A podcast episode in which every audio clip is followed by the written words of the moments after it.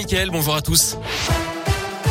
Et à la une, le protocole sanitaire encore allégé à l'école. Jean Castex, le Premier ministre, l'a annoncé hier soir aux 20h de France 2. Dès aujourd'hui, trois autotests gratuits suffisent pour les cas contacts à l'école. Plus besoin de tests antigéniques ou PCR.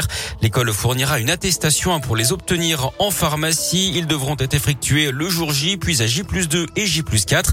11 millions de nouveaux kits doivent être distribués. Si l'enfant est cas contact, les parents ne devront plus le récupérer immédiatement, mais à la fin des cours. Autre nouvelle disposition, une seule attestation sur l'honneur certifiant que le premier autotest est négatif suffira pour un retour en cours. 10 453 classes sont fermées actuellement. C'est 2% du total, a expliqué hier le Premier ministre. L'annonce a été accueillie de manière très mitigée hein, par les syndicats qui appellent d'ailleurs à la grève jeudi pour dénoncer notamment ce protocole sanitaire dans les écoles.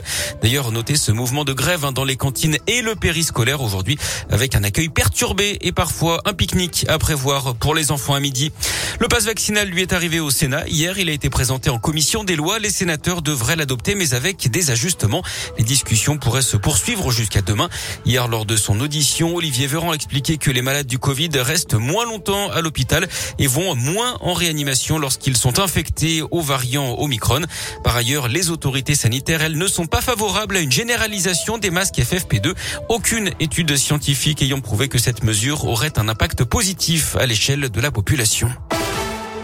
Le passe vaccinal, lui, continue d'alimenter les tensions, notamment dans la région. Deux parlementaires de l'Ain, favorables à son adoption, ont été menacés de mort récemment.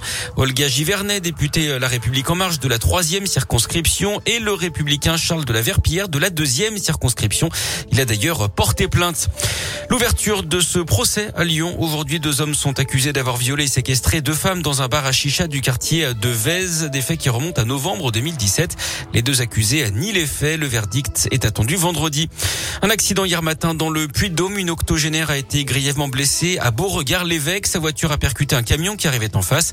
Ça s'est passé sur la départementale 2089 entre Chigna et Le Zou. La victime âgée de 86 ans aurait perdu le contrôle de son véhicule qui se serait encastré dans la remorque d'un poids lourd. Elle a été transportée au CHU de Clermont-Ferrand. Notez qu'une seconde voiture a également percuté le camion. Suite à cet accident, la circulation a été interrompue dans le secteur. Une déviation a été mise en place. En sport et en tennis, le retour de Novak Djokovic sur les cours en Australie. Le Serbe a été aperçu ce matin en train de s'entraîner sur le cours central à six jours du début de l'Open d'Australie qu'il a remporté neuf fois. C'est un record. La veille, il avait remporté une manche hein, de son bras de fer judiciaire avec le gouvernement australien quand un juge a retoqué l'annulation de son visa. Il lui a donc permis de sortir du centre de rétention il est resté quatre jours. Le numéro mondial n'est toujours pas tiré d'affaire hein, puisque le gouvernement australien peut quand même toujours ordonner son expulsion du pays.